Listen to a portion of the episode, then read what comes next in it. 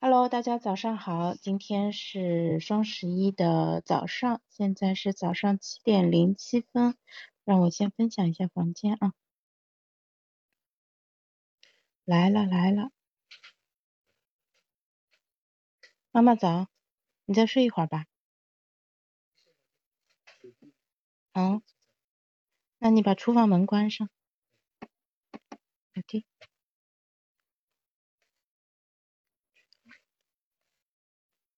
好的，那我们现在就正式开始。哇，今天早上是有一点点推送嘛，又看到有新朋友进来啊。那每天早上七点钟，我会在视频号和喜马拉雅这边两边同步语音直播，给大家告诉告诉大家一下语音直播的一个好处啊，它真的非常的自由，就是你蓬头垢面，没有洗脸刷牙，然后闭着眼睛坐在那个。手机前面，然后只要嘴巴在动，在讲就好了。所以我觉得这是一个非常人性化的方法。大家如果试过视频直播的话，会知道它还是很辛苦的，特别是你如果直播的时间比较长的话，你要一直对着，嗯。屏幕，而且要长时间保持比较端正的一个坐姿，确实很不容易。那语音直播其实就给我们带来了更多的一个便利性，啊，你可以用更加舒服的一个姿势。另外，如果你是跟人对谈的话，就是在你不说话的时候，你可以关上麦，就可以做点别的事情，比如吃饭、上厕所啊。实在很累的时候，你甚至个都可以躺一会儿啊。所以我觉得语音直播是一个伟大的一个发明，而且语音直播它给听众也带来了一个便利性，呃，它。可可以在眼睛不方便看，只有耳朵能听的时候来听你的内容。那这样子的一个好处是什么呢？嗯，就是就是这个直播更多的起的起到了一个陪伴的作用，而不是非常强势的需要霸占他的眼睛。那大家知道，我们眼睛每天都很忙啊，要做很多的事情，包括工作、学习，还有就是看手机啊，其实主要都是眼睛在做，眼睛起到了很这 很大的一个责任啊。所以纯语音直播它其实是有好处的。那这几年中文播客其实发展的也非常的快啊，我觉得也是跟播客它更多的起到了一个陪伴的作用啊，是很关键的。呃，就是。因为播客的内容相对会长一点，它跟短视频相比，内容长是一个非常巨大的一个优势啊。虽然现在大家都说你要做好品牌宣传，内容要做好，那这个内容想要能够爆，它必须是个短视频，对吧？短视频做得好，你的品牌就更有可能就有好的那个宣传效果。但是呢，呃，对于我们这些啊没有什么品牌，但只是自己想做一点内容，然后啊。有有一点点小影响力的人来说，你把内容做长，把内容做精，其实对大家来说是更加有意义的。欢迎圈儿啊，早。那个，那今天我们的话题依然是叫给我一个理由，继续聊我们的第一推动力。那这个，这是我本周的一个话题。其实我本周交叉着在聊聊两个题目，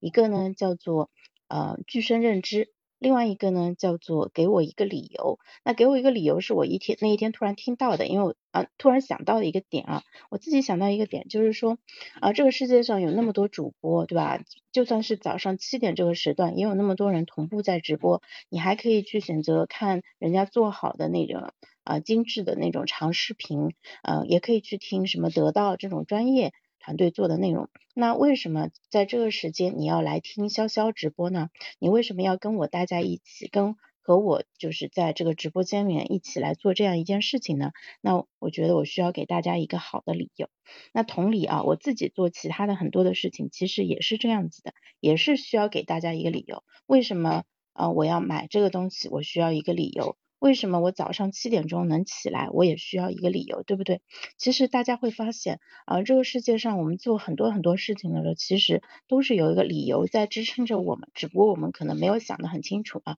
一时冲动就买了，嗯，就一高兴就买了，对吧？或者一不高兴我就不干了，嗯，这种事情也是有的。那很多时候我们感受到的是情绪，其实呢，它背后是有更加深刻的一些东西在里面啊。那今天还是试着把这个道理。啊，我们再把它给讲清楚。那就简单来说一下，为什么我们早上七点钟要到直播间来？我自己的理由是什么？啊，那来听的朋友、新朋友和老朋友的理由是什么啊？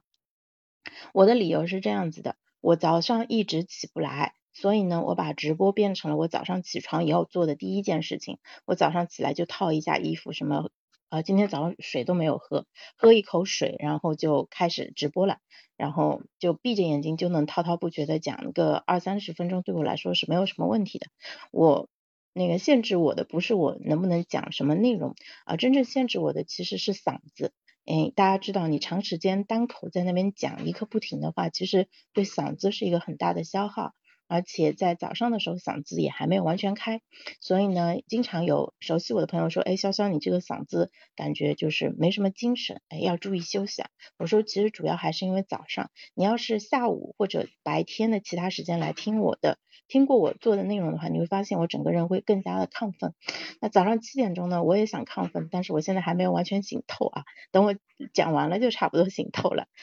所以对我来说，嗯，当我决定把七点钟直播变成一个常态，是每天像刷牙、吃饭一样非常自然的一件事情以后，那七点钟起床对我变成了就是一个叫使命在召唤，你知道吗？就是一想到这件事情，我肯定一溜烟就起来了，再也不不那个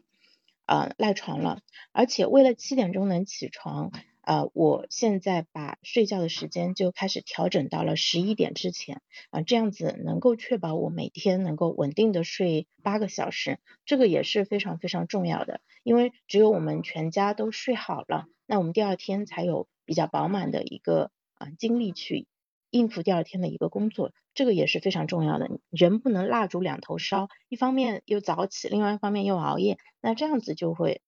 就。短期来看你没精神，对吧？工作受影响，长期来看其实身体是受不了的。那还有一个副作用啊，嗯，我是一个特别讨厌洗头的人。我跟你说，你去问女同学，你会发现很多女生其实都不怎么喜欢洗头。嗯，我我讨厌洗头的一个理由，其实不是因为像小孩儿说什么头洗头那个水会进到眼睛里面，他们会哇哇乱叫。其实主要是讨厌吹头发，因为我的发质是那种沙发，它是表面。比较毛躁的那种头发，我是做离子烫，一两个月以后就恢复原状，就像没花过这个钱一样的。有些人呢，他的做了离子烫，他能维持个两年，你知道吗？人跟人的差距真的太大了，我的心非常的痛。但是这是一个自然的生理的一个先天条件，是没有办法后天改变的。我总不可能一年去烫个六次离子烫吧？这样子就是我头发不一定会直，但我肯定会秃啊。所以我讨厌洗。头发主要一个原因就是我头发吹不干，嗯，所以以前就是洗头对我来说能拖就拖啊，睡觉前呢肯定不洗，第二天早上有时候也不洗，然后如果是洗头的话，经常会因为洗头加吹头这件事情影响我去呃那个按时出门，然后就会导致迟到，所以这个事情对我来说就很难受。那现在呃为了直播，我每天就如果我每隔两天晚上会洗一次头。嗯，因为为什么要洗头呢？因为之前我是试过那个开视频直播，我总不能让大家看我这个本来就长得不好看了，这个还头很油，对吧？很油腻的一个中年妇女，所以我我就养成了习惯，说呃睡那个睡觉前还是要洗一下头。那呃洗洗完头的话，大概吹头发，我可能真的要吹个十几分钟，唉，没办法，这个先天限制。我我我我自己，我家有一个。产品我给大家推荐一下啊，我家有一个落地的吹风机，这个就是我梦寐以求在找的那个产品。我曾经当年这个产品出来之前，我就网上在到处在搜，说有没有办法让我不用拿着吹风机就能把头发给吹干，就是最好这个吹风机它能固定在那里。然后有人说，一你可以找你老公给你吹头，然后我试了一下，效果不是很好啊，因为也不是很想麻烦他。第二点。呃，就是看能不能做个架子，把手机给架上去，然后试过，效果也不是很好。啊，然后我就后面在网上去搜，搜到都是那种吹狗的那种大型的风机，你知道吗？因为狗洗完澡，就宠物店里面那种不是毛很长嘛，然后他们就会拿一个很大的风，那个吹风机对着这个狗一通狂吹，然后把它毛吹得很凌乱，然后很快就能干掉。我很动心，但是我的理智告诉我不能买吹狗的。直到我大概一一年多以前，等到了现在这个牌子，我就觉效果，它虽然吹的不那么快，但是它不用我手拿了，你知道吗？它它是一个落地的，就是跟落地扇差不多的一个吹风机，这个真的拯救了我。所以昨天晚上我也吹了头，现在感觉还是虽然凌乱，但还是比较干净的一个人，嗯。所以呢，就是早上直播这件事情带给我三个直接的好处啊。第一个就是我每天稳定的七点钟起床了，然后我早上时间就更加宽裕了，因为我们家之前嗯，我们是七点半起来的，七点半到八点之间出门，其实时间真的会非常的紧张，就也难怪我经常迟到。现在七点钟起来了，虽然有二十多分钟的时间用来做直播，但是相对来说弹性会更大一点。然后第二件事情的话，就是因为我现在锁定了早上睡起的时间，那我把那个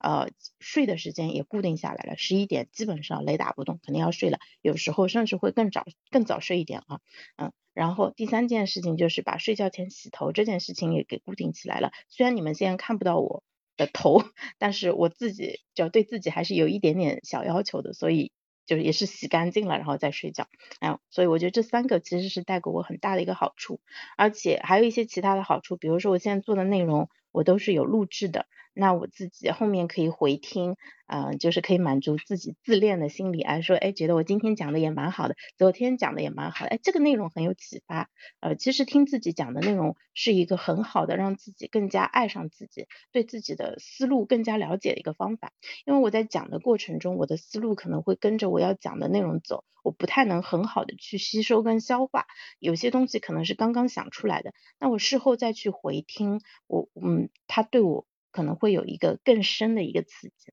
那我昨天听到一句话，我觉得非常有道理。他们在讲到品牌的复购，他们说必须要有复购才能叫品牌。然后昨天的那个嘉宾叫塔坤啊，他讲了一句我觉得特别有道理。他说没有二刷的就不能叫 IP。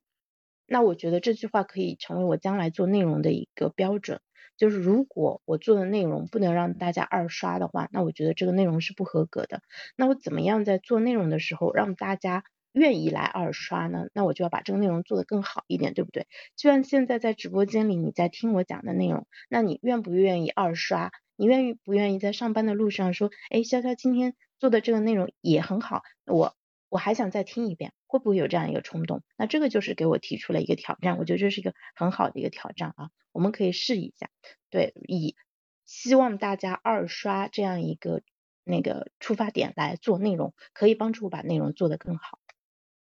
那我接下来来讲一下，说为什么你们要来直播间啊？早上听我在这边闲叨叨啊，因为早上的时间非常的宝贵。那七点多这个时二十这个时间，我估计很多人现在已经在准备洗漱，然后要出门了。很多人出门时间一般在七点半到八点之间嘛，这个时间相对来说还是比较紧张的。那如果是视频直播，嗯，你让大家。正襟危坐的坐在手机前面看我，那是不可能的。所以我觉得把声音做成一个陪伴，就是一个比较好的一个形式。然后呢，我们家之前早上呢会听一听，我小声的说天猫精灵的那个早新闻啊，那个我我会听。我有时我这有一段时间，我甚至会躺在床上让他把早新闻给我报完了，我才会起床。结果就导致又更容易迟到了。但是他们现在有一个问题啊，就是。